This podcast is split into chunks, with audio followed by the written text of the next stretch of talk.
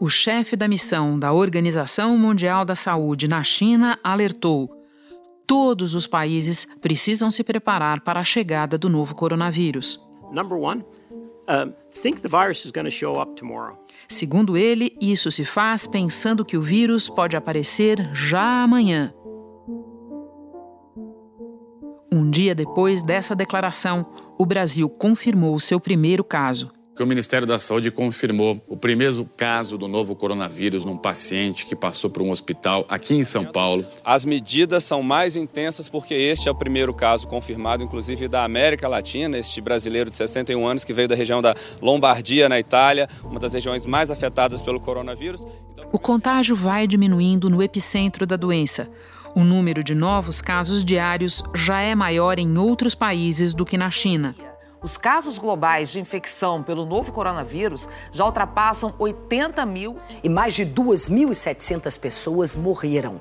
A Coreia do Sul é o país fora da China com o maior número de casos da doença, mais de 1.200. No Japão, há 164 casos, fora as centenas de doentes no cruzeiro em Yokohama. O Irã, que tem o maior número de mortos até agora depois da China, 19, anunciou hoje mais 44 casos da doença. Agora são 139 contaminados em um país onde até o vice-ministro da Saúde está infectado.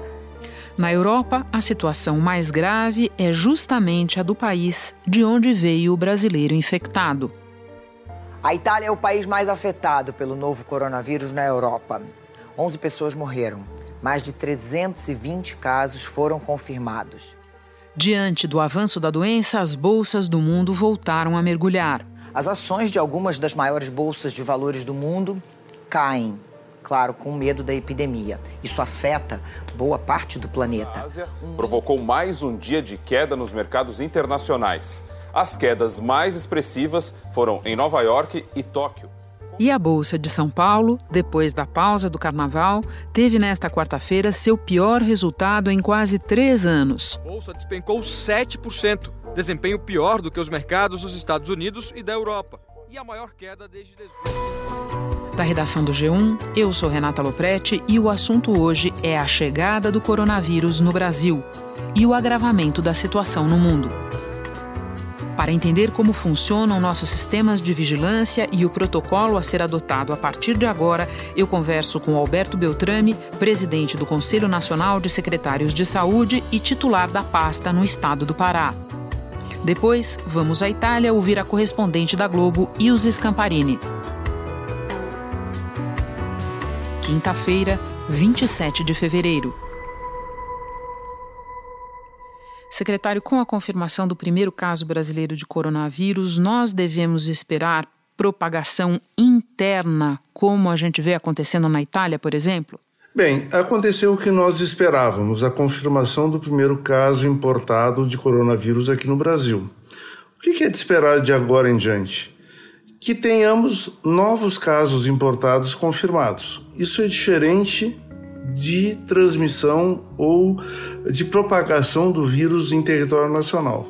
Então, é, eu, o que nós imaginamos nesse momento? Que chegarão novos, novas pessoas vindas da Itália, da Alemanha, enfim, dos países que estão sob uma vigilância mais estrita nesse momento Uh, e aqueles que eventualmente apresentarem sintomas serão identificados, como aconteceu nesse caso confirmado de São Paulo, e é possível que nas próximas horas, nos próximos dias, tenhamos novos casos uh, confirmados importados. Já a transmissão local, como está acontecendo na Itália, o que aconteceu na Alemanha, está acontecendo em outros países, é um tema um pouco diferente. É, nós não temos como estabelecer ou prever nesse momento em que situação vai acontecer isso, até por questões climáticas e uma série de outras variáveis uh, que nós precisamos levar em conta. Então, não é, não é esse o momento que nós estamos vivendo. É um, são casos importados, uh, esse caso importado, confirmado na, nessa última terça-feira, e uh, é possível que, como tem outros casos suspeitos, é que eventualmente sejam confirmados novos daqui para frente. Quais condições climáticas nós precisamos levar em conta? Bem, uh, nesse momento nós não temos muitas informações ainda científicas que nos respaldem dizer uh, que o coronavírus tem a mesma sazonalidade, por exemplo, da influenza.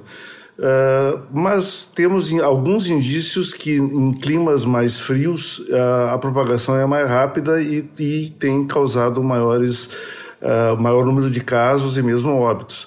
É o que está acontecendo na China, que está um período frio, na Itália, na, enfim, na Europa, e nesse momento aqui no Brasil nós ainda temos um período de verão. Então o senhor está querendo dizer que isso nos ajuda nos ajuda sem dúvida nenhuma. Pelo menos uh, nós supomos isso nesse momento pelas informações que nós temos. Se ele se comportar como influenza, por exemplo, é de esperar que nós possamos ter casos, uh, se tivermos casos de transmissão local, um pouco mais adiante, uh, no nosso inverno no sul e sudeste, como aconteceu com, com a influenza, que acontece, enfim, uh, no período em que começa a esfriar e talvez uh, comece o coronavírus. Mas nesse momento, isso ainda é uma especulação. Nós estamos lidando com um vírus novo, é uma mutação, ah, na, na verdade, uh, em que se conhece ainda pouco a sua, a sua, o seu comportamento, embora saibamos que ele tem uma grande capacidade de transmissão, maior do que o H1N1, uh, ah, mas com, em compensação com uma letalidade bastante menor. Agora, a taxa de mortalidade está entre 2 e 3%, ou seja, entre 2 e 3% dos infectados morrem. O vírus da SARS, por exemplo, a síndrome respiratória aguda grave, que circulou na China em 2003, tinha uma taxa de mortalidade muito maior, de quase, ó, 10%. É, o que também é, é favorável uh, nesse momento. Então, uh, é um momento de, de expectativa. Nós temos um caso confirmado, talvez tenhamos novos casos confirmados em breve, uh, e vamos, nesse momento, o importante é reforçar a vigilância sanitária nos portos, aeroportos e fronteiras. O senhor acaba de dizer mais de uma vez que novos casos no Brasil serão importados, como foi esse primeiro. Então eu peço que o senhor explique como funciona o nosso sistema de vigilância para tentar identificar esses casos já na entrada. O sistema de vigilância eh, em saúde no Brasil é um sistema extremamente robusto. Nós aprendemos, Renata, ao longo de muitos anos, uh, muito com as epidemias e outras emergências que o Brasil já viveu. Poderia citar aqui a, a, síndrome respiratória aguda grave que aconteceu em 2002, 2003, o H1N1 em 2009, o Zika vírus em 2015. Então, uh, o Brasil uh, tornou seu, o seu sistema de vigilância muito robusto e isso é uma vantagem que o país tem. Primeiro, por termos um sistema único de saúde. Né, que nos dá uma linha mestra condutora em que a interlocução uh, dos gestores de saúde, de todos os níveis, do, desde o Ministério da Saúde, as secretarias estaduais de saúde e as municipais, tem uma interlocução permanente. O sistema de vigilância ele foi fortalecido grandemente nesses últimos 15 ou 20 anos. Então, uh, o que, que a gente espera nesse momento? Uh, no momento em que os casos serão importados e recentemente o Ministério ampliou o número de países em que uh, se pode classificar como possíveis casos suspeitos, que é foi o caso da Itália, foi o caso da Alemanha e outros, o que, que a gente espera? Que o, a, o redobrado cuidado nos portos e aeroportos, principalmente, que estão a cargo da Anvisa, é, é uma, é uma responsabilidade federal. A identificação desses casos ela é útil por quê? Porque, uh, uma vez identificados, nós podemos uh, separar esses pacientes, uh, coletar amostras, verificar se é o caso de coronavírus ou não, e eventualmente tratar os pacientes. Então, a, a identificação de possíveis casos suspeitos e uh, lidar adequadamente com isso é a, a, melhor forma nesse momento de uh, identificar casos uh, e não, não de evitar propriamente que cheguem novos casos, porque isso, na medida que tenhamos fronteiras abertas, é virtualmente impossível. Mas identificar rapidamente Bom, se confirmada essa expectativa que o senhor relata de aumento no número de infectados, o senhor enxerga no nosso horizonte medidas de contenção como as que outros países tomaram? Eu estou falando do cancelamento de partidas esportivas, eventualmente até de aulas, é, como por exemplo aconteceu na Itália? Bem, é, nesse momento é precoce afirmar qualquer coisa dessa natureza, Renata, porque nós temos um caso confirmado, não temos transmissão local, como é o caso da Itália e outros países. Então, nós temos um caso confirmado, importado. Não há circulação do vírus uh, e transmissão do vírus entre brasileiros nesse momento. Então é precoce afirmar qualquer coisa. O importante é dizer que, uh, primeiro, o Ministério da Saúde tem agido com absoluta correção uh, em relação às orientações que tem, que tem passado. Segundo, que os estados e os municípios estão absolutamente alinhados com essas orientações que também uh, têm um alinhamento com a, com a Organização Mundial de Saúde. Então, a qualquer alteração nesse quadro, o Ministério é o nosso porta-voz, o Ministério é quem dará a diretriz.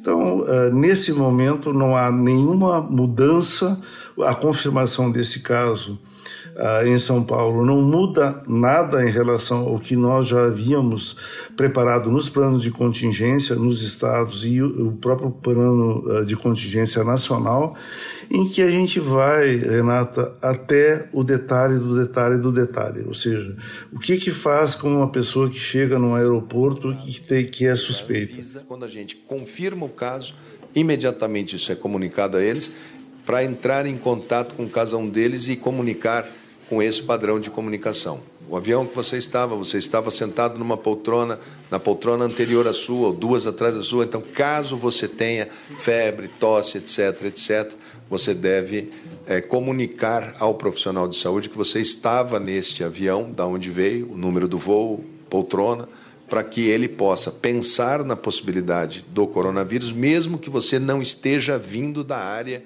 acometida como notifica, como uh, coleta, para onde leva. Então, todos esses detalhes estão desenhados na minúcia, nos estados e na União. Não há eh, de se falar nem em fechamento de fronteira, muito menos em restrição de circulação de pessoas ou mercadorias, ou uh, sequer cogitar nesse momento qualquer cancelamento de qualquer evento esportivo ou de aulas em escola, nada disso. É, esse é um momento de expectativa e de, uh, sobretudo, de serenidade de acompanhamento uh, da questão da vigilância e da entrada de eventuais casos suspeitos. Recém-divulgados na coletiva são 20 casos suspeitos no país, um na Paraíba, um em Pernambuco, um no Espírito Santo, dois em Minas Gerais, dois no Rio de Janeiro, 11 em São Paulo, dois em Santa Catarina. Que possam ou não vir ser uh, confirmados no futuro. Algumas pessoas se recordam da quarentena recém-encerrada a que foram submetidos os repatriados da China e agora vem esse paciente confirmado em isolamento domiciliar e podem se perguntar por que a diferença? Explica para nós.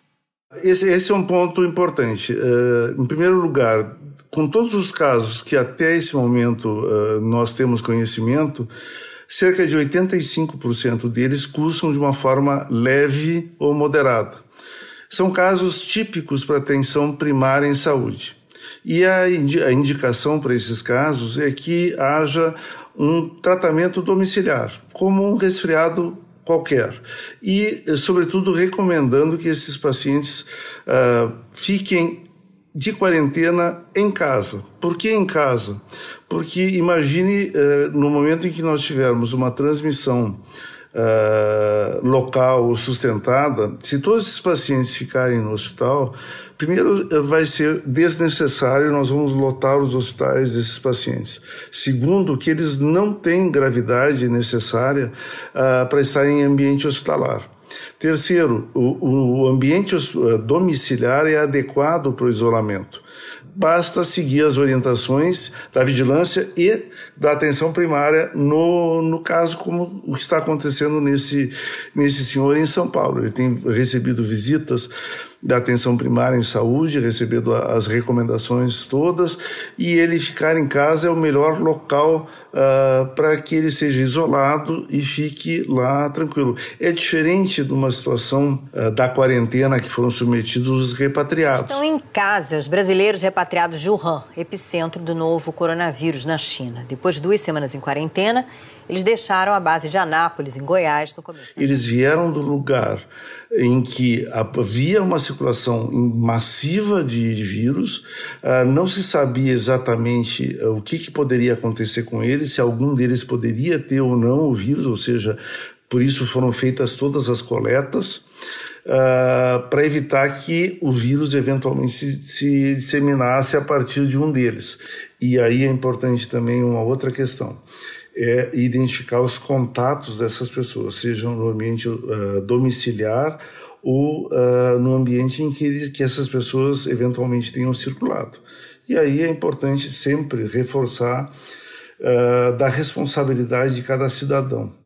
Pois é, é justamente com essa questão que eu quero encerrar a nossa conversa. Todas as vezes que nós tratamos de coronavírus aqui, que ouvimos um especialista, nós pedimos que ele recorde para as pessoas quais são os cuidados básicos, simples, que elas podem tomar no dia a dia e que fazem toda a diferença.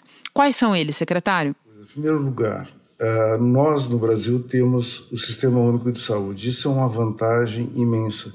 As pessoas podem até não se dar conta disso no dia a dia, mas isso faz uma diferença imensa, porque nós temos uma linha uh, de conduta uh, idêntica em todo o país, nós temos uma comunicação permanente de todas as autoridades sanitárias. Então nós falamos sempre a mesma linguagem, passamos a única, uma única mensagem.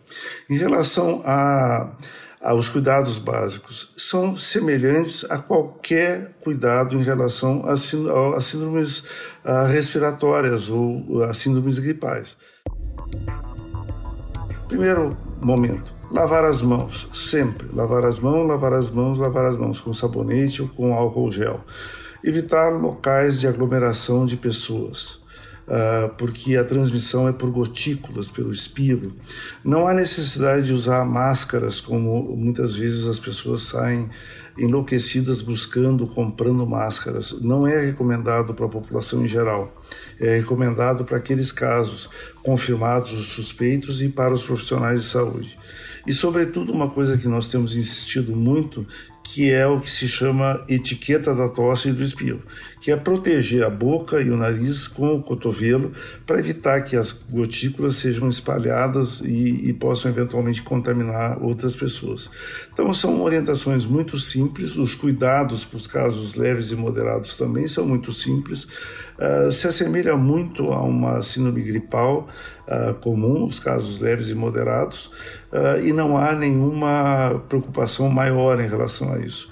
Aquelas pessoas que uh, tiverem eventualmente síndromes gripais ou que tenham, é, é importante que elas tenham o senso da responsabilidade cívica de procurar a unidade de saúde e, uma vez diagnosticadas, cumprirem o seu período de resguardo em casa para evitar que, que haja a contaminação de outras. Essa não é apenas um direito que as pessoas têm, mas um dever de cidadania de cuidar a si, mas cuidar também da sua comunidade e da sociedade como um todo.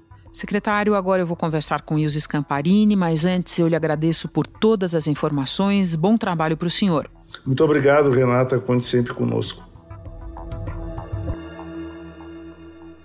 E o primeiro-ministro italiano admitiu falhas de conduta num hospital próximo de Milão que tratou pacientes de coronavírus.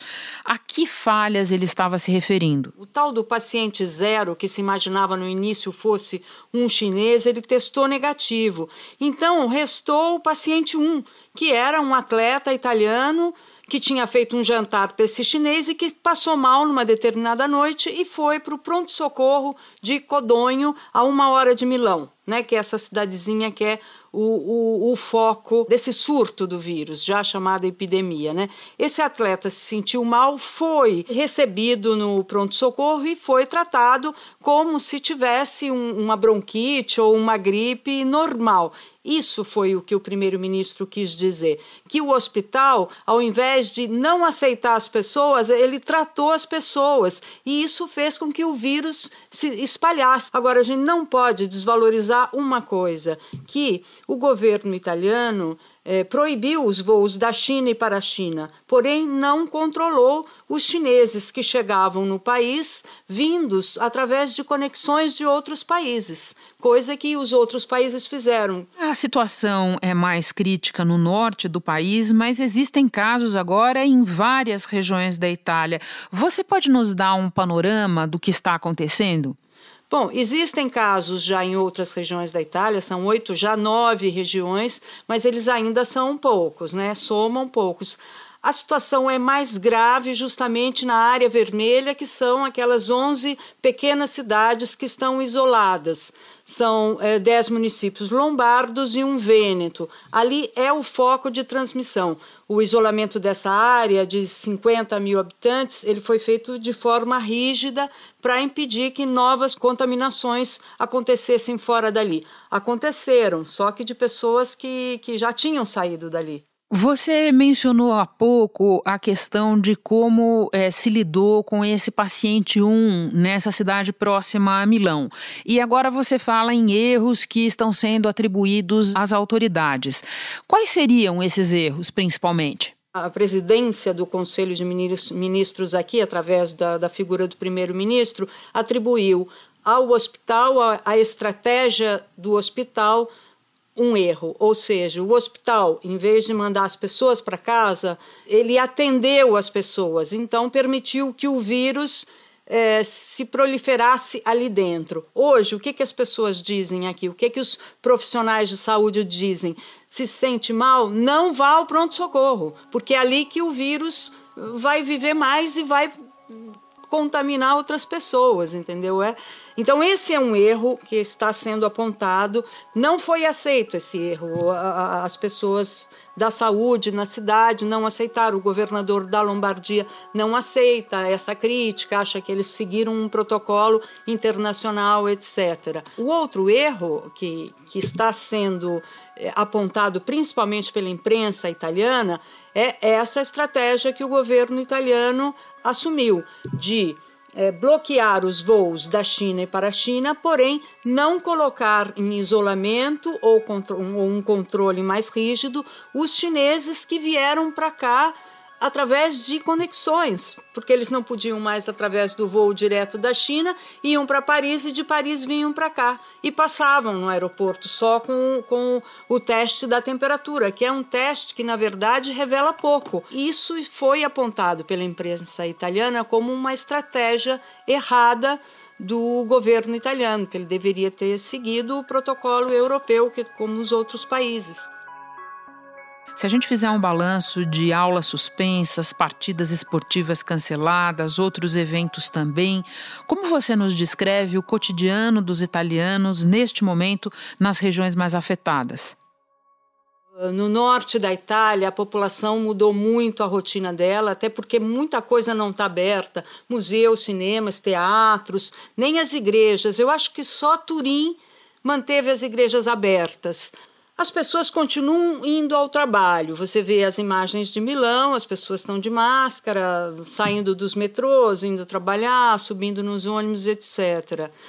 Na zona vermelha, não. Ali, claro, a vida parou, as pessoas estão em casa ou visitam outras pessoas naquela área isolada. Em Roma, eu percebo que tem menos pessoas na rua, restaurantes vazios. A gente sabe que 40% dos turistas cancelaram viagens para a Itália, né? até o Vaticano está cancelando eventos, mandou fechar as catacumbas. Enfim, hoje na audiência do Papa tinha várias pessoas com máscara. Claro, é um país que está diferente, é um outro país agora que está tentando conviver com essa, essa nova realidade. Ilse, muito obrigada pelas tuas informações, pelo teu relato. Bom trabalho para você aí. Obrigada, Renata. Um abraço para você. Eu fico por aqui. Até o próximo assunto.